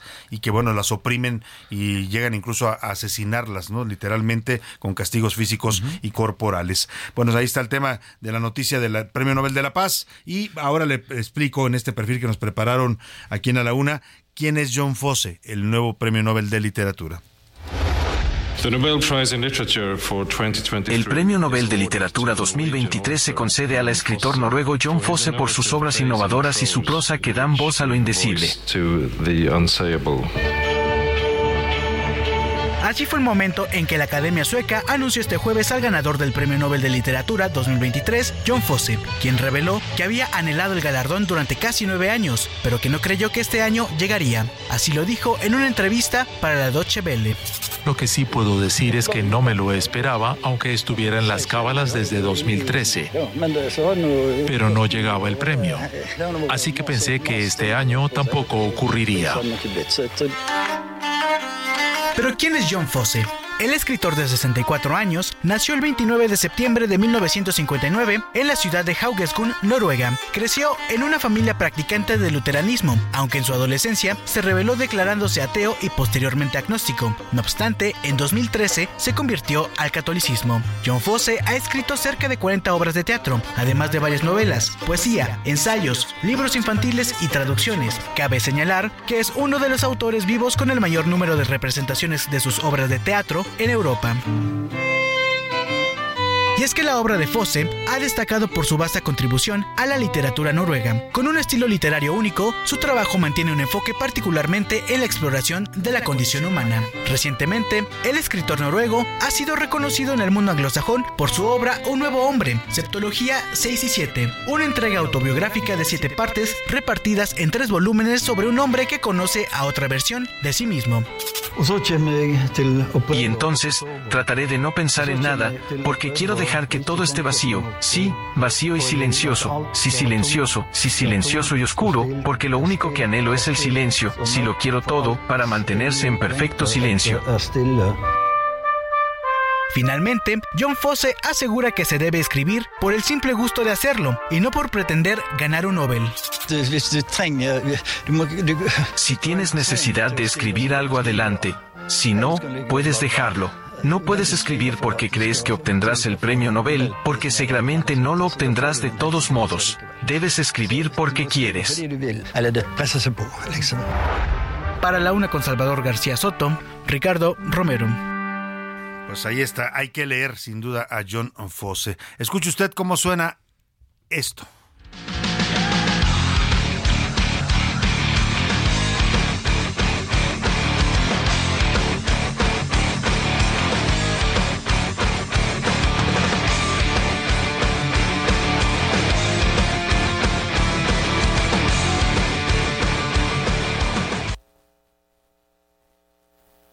Bueno, pues esto que le pongo y que se escucha muy bien es lo que va, eh, parte de lo que va a ocurrir el próximo 19 de octubre en la Arena Ciudad de México. Le estoy hablando de Rockland, un megaconcierto donde más de 800 músicos en escena estarán tocando al mismo tiempo los grandes éxitos del rock en español. Se va a llevar a cabo a las 8.30 del jueves 19 de octubre y lo queremos invitar. Le estamos regalando pases dobles. En un momento más vamos a decirles quiénes son los ganadores. Pero para hablar de lo que será Rockland, este gran evento de rock en español, saludo con gusto en la línea telefónica a Rodrigo Renovales Madrid. Él es productor de este megaconcierto Rockland. ¿Cómo estás, Rodrigo? Un gusto saludarte. Buenas tardes. Salvador, muy buenas tardes. ¿Cómo están todos? Muy bien, pues cuéntanos, cuéntanos, porque ya nada más de escuchar esto de 800 músicos en escena, éxitos del rock en español, pues hay toda una generación que se va a querer lanzar a ver este gran concierto. Como tú lo comentas, mira, fíjate que eh, el año pasado hicimos Rockland en inglés en el Estadio Azul y se tocaron 21 canciones de rock en inglés como Kiss, este, como YouTube, este, vino gente de Guns N' Roses, vino gente de, de ACDC, eh, a la gente de México nos lo pedía en español. Entonces hicimos Rockland en español y creamos para que más de 800 músicos toquen al mismo tiempo 24 canciones de rock en, en español. Imagínate cómo suenan 150 baterías al mismo No, tiempo, bueno. 150 bajos, 150 guitarras. No, bueno, eh, me imagino la potencia del, del- el rock elevada pues a su máxima potencia, ¿no?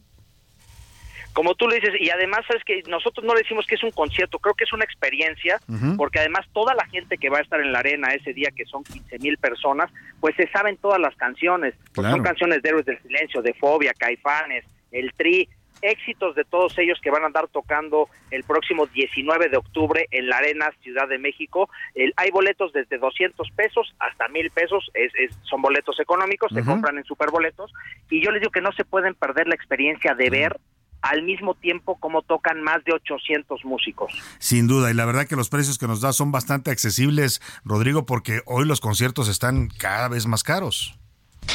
Sí, sí, y además eh, no solamente los conciertos están caros, vas a comer y ya te gastas Sí. más de, de, de, de- de 200, de 300 pesos. Vayan a vivir la experiencia de Rockland, tenemos muchos invitados especiales, va a haber gente de La Ley, gente de Caifanes, de Vista Wow. Point, este va a estar este Elohim Corona de Moderato por ahí también con nosotros, tocando como uno más, siendo parte de la banda de rock más grande de Latinoamérica, donde ellos junto con más de 800 músicos tocan al mismo tiempo. Y bueno, como dices tú, a revivir eh, viejas épocas para toda una generación y los jóvenes que se quieran sumar también, por supuesto, la invitación es familiar totalmente, ¿no, Rodrigo?